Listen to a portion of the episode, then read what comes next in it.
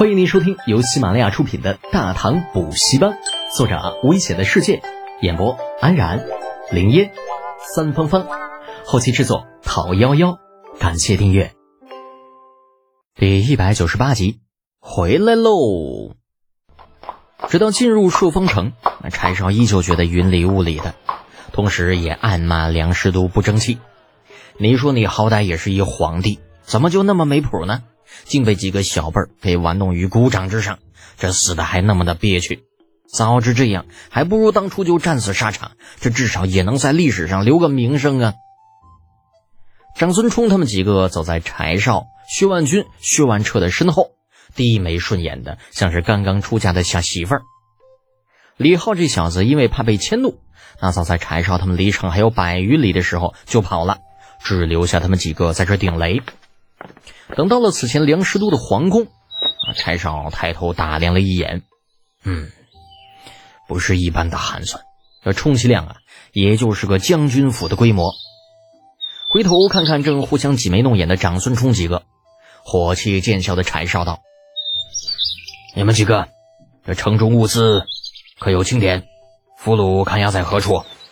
长孙冲闻言上前答道：“之前的东西连同账簿都在里面呢。”俘虏有近八千，已经收了武器，送回大营压着了。嗯，那李德简那小子呢？不提李浩还好，一提李浩，啊暴躁的程楚墨立刻愤愤不平的骂道：“嗯，那货还知道你们要来，这早就逃了。临走还说什么什么呃职责所在，呃不能置唐简他们的安危于不顾。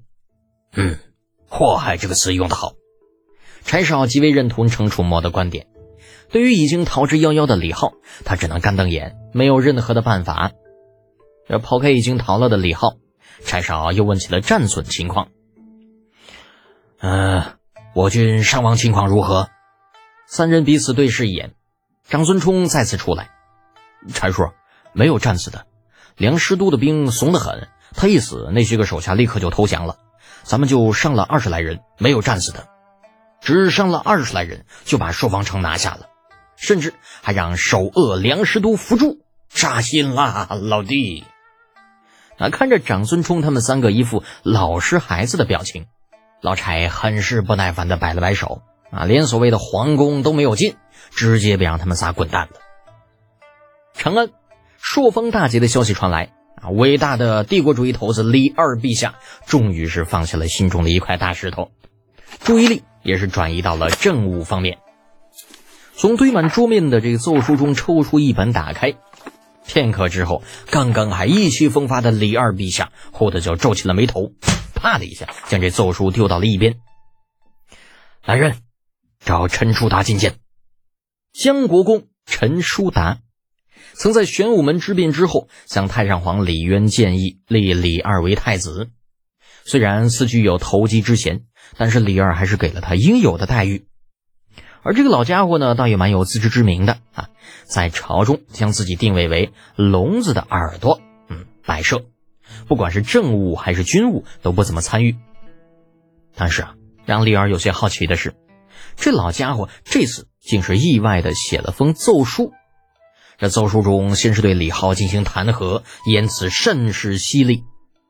对于奏书中陈叔达所说的祸国殃民、贻害无穷，这李二认为。他说的极为中肯，那毕竟李浩长安第一祸害，那绝批不是浪得虚名。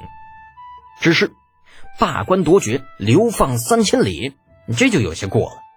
毕竟还是个孩子，犯了错批评教育一下也就是了。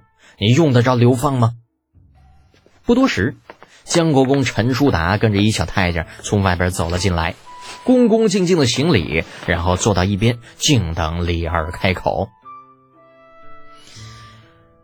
这奏书是清所上吧？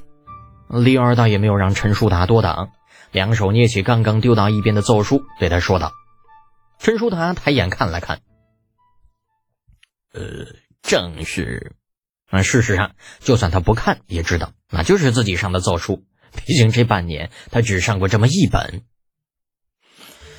江国公啊，奏书中是否言过其实了？”回陛下，臣以为并非言过其实。陈叔达顿了顿，又继续道：“三元仙子李德俭家财丰厚是他自己的事，他喜欢养猪也是他的事。可是大量收购蝗虫，导致鸟类大量死亡，却是他的过错。若长此以往，生灵涂炭矣。那若是李浩在场，必然会对陈树达惊为天人。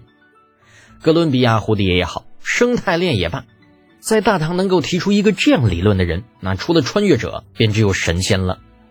只是陈树达真的考虑到生态链了吗？只怕未必。之所以上这封奏书，不过是受了他那个女婿赵文远的挑唆罢了。只是此前因为他并不怎么参与朝政，很多事情等他知道，那已经是事过境迁，想找李浩的毛病也晚了。故而这次他听说各地都有鸟类大批死亡的消息，那立刻就知道机会来了。因为任谁都知道鸟类是以虫类为食的。哎，你李浩，你把这虫子都抓光了，那鸟吃什么呀？你那猪倒是肥了，可是大批的鸟被饿死，又何尝不是你李浩的错呢？就这样，陈叔达给李二上了奏书，弹劾李浩误国误民。只是陈叔达并不知道，李浩的根远比他想的要深，这靠山也远比他想的要硬。就连对突厥人泄露了柴少远征朔方如此大的事情，都只是发了半年的俸禄，更不要说这次只是死了一些鸟，啊，甚至还有可能那些个鸟并不是因为没有吃食才死的。啊，当然了。陈叔达也知道，单凭鸟类大批死亡不能作为全部的理由。说完这些之后，他要继续说道：“而且，陛下，百姓愚钝，在得知虫类可以换钱之后，许多人都放弃了务农，一门心思到处捉虫。如此一来，粮食必然减产，长此下去，误国误民呐！”啊，李二眉头皱了皱。前边什么鸟死不死的啊？李二陛下不在乎，他李世民管天管地，管不了那些个不通人言的禽兽。可是百姓不去种地，那这跑去抓虫子，那却是要不得呀。毕竟粮食种出来可以活人无数，但猪养起几百头，却只能……嗯，好吧，除了可以饱饱口腹之欲，顺便多做些针灌造，嗯，也没啥太大的用处。想到这里。李二觉得有必要支持一下陈叔达。嗯，爱卿所言甚是有理。这样吧，朕这就命魏国公府停止收购蝗虫，同时昭告天下，各州官府不得再予以配合。那陈叔达原本琢磨着这李家小子怎么着也要被罚上一罚，结果没有想到李二竟然连提都没提，只是说不让其再收购了。略一犹豫，陈叔达便猜到李浩是在李二这里挂了名的关系户。如此简单的弹劾，根本就无法扳倒这小子。那当下呢，也就不强求，应了声诺，便告辞离开了。很快，旨意到了李家，官府也收到消息，贴了布告，将禁收蝗虫的事情广而告之。李雪燕同样也收到了消息，那李浩走的时候，曾经交代他照顾庄子上的事情。而饲料的采购亦是重中之重，这眼下突然断了来源，让他有种辜负了信任的感觉。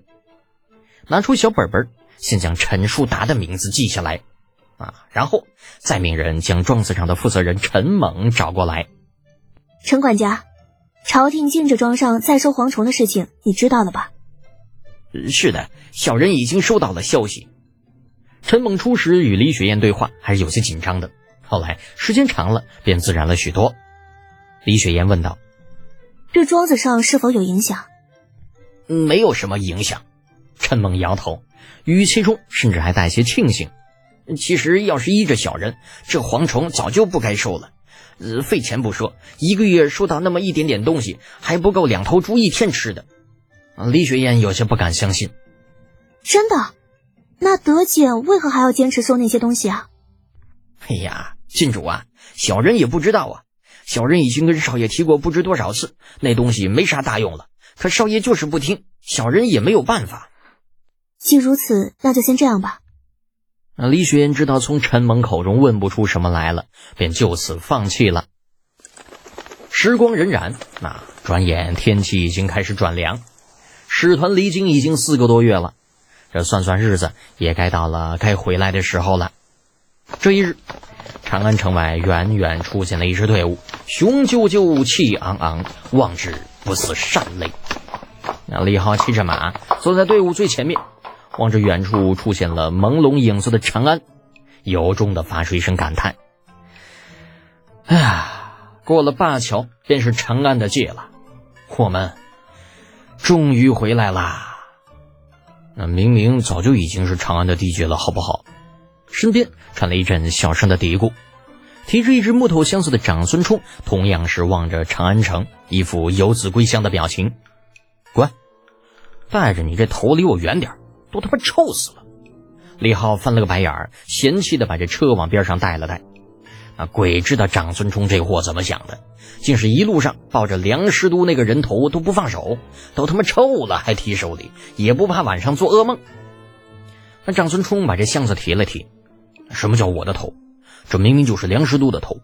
另外，我不得不提醒你，这个人头已经用石灰腌过了，根本就不会臭。那你也离我远点儿，我才不跟变态在一起呢。切，我看你就是羡慕嫉妒恨。张孙冲撇撇嘴，很是得意道：“不过没办法，谁让梁师都就只有一颗人头呢？那所以这份功劳你是分不到喽。”李浩极为同意的点点头，意味深长道：“嗯。”你说的都对，而且你放心，回去之后啊，我会把你在战场上的飒爽英姿好好跟陛下和皇后娘娘讲一讲。哦，对了，还有长孙仆爷，想必他一定会希望自己未来的继承人成为一个驰骋疆场的悍将呢。长孙冲一头黑线，你还是个人？那明明这是我老子不想让我从军的。本集播讲完毕。安然，感谢您的支持。